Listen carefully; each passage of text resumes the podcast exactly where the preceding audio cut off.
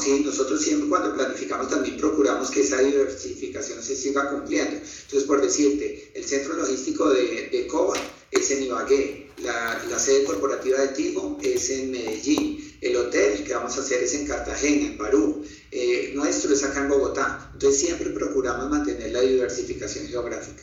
Entiendo. Y con respecto al número de inmuebles este año, ¿esperan llegar a un número en particular?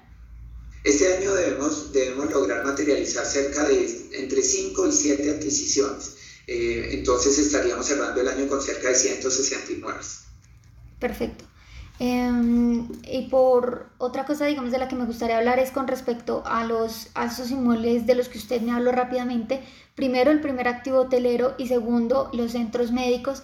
Eh, ¿Qué esperan con respecto, digamos, a estos eh, segmentos particulares eh, que tienen visto y qué esperan de ellos?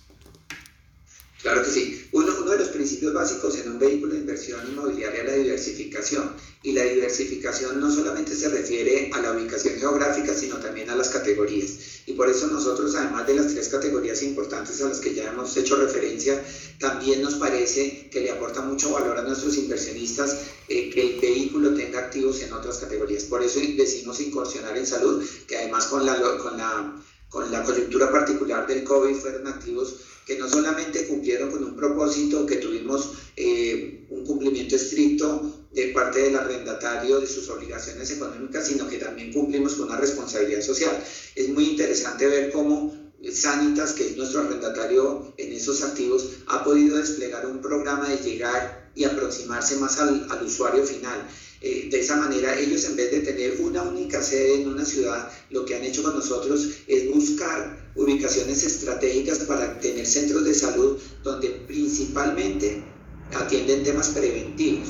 Ellos allá no, no entran a hacer una cirugía de alta complejidad, pero en cambio previenen posibles enfermedades. Entonces para ellos es de muchísima importancia y nosotros creemos que ahí como vehículo de inversión inmobiliaria podemos impactar también por tener un, una responsabilidad social. Entonces hemos hecho activos de muy buenas calidades técnicas con unas ubicaciones estratégicas y que le han permitido a nuestro arrendatario cumplir con ese proceso de, de, estar cerca del usuario final. Entonces el tema de salud nos interesa, nos ha ido muy bien y creemos que, que hay un espacio para crecer.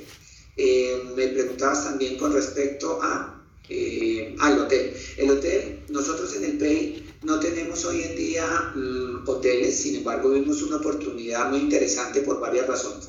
Primero por la ubicación, es una ubicación irrepetible, es en Barú, eh, de verdad el tema eh, se va a desarrollar en una tierra de árboles que ha tenido un respeto por el medio ambiente increíble, se va a dar una reserva forestal muy grande, eh, tiene unos atributos naturales gigantescos, tenemos dos socios muy buenos que son Argos y Arquitectura y Concreto, pero un tema que para el PEI también es muy importante y es tener un operador profesional. Tenemos a la gente de ACOR, pues que es una de las principales cadenas hoteleras a nivel mundial, que va a desarrollar este hotel con el propósito de tener un hotel de playa que sirva para ofrecerle a los, a los turistas, principalmente eh, internacionales, la combinación de la ciudad antigua con el Santa Clara, pero tener unos días de descanso en Barú. Entonces creemos que es una excelente inversión que va a tener un, muy seguramente un muy buen desempeño, que tenemos un muy buen operador y, excelentes socios. Entonces esas son las razones detrás de esta inversión, Daniel.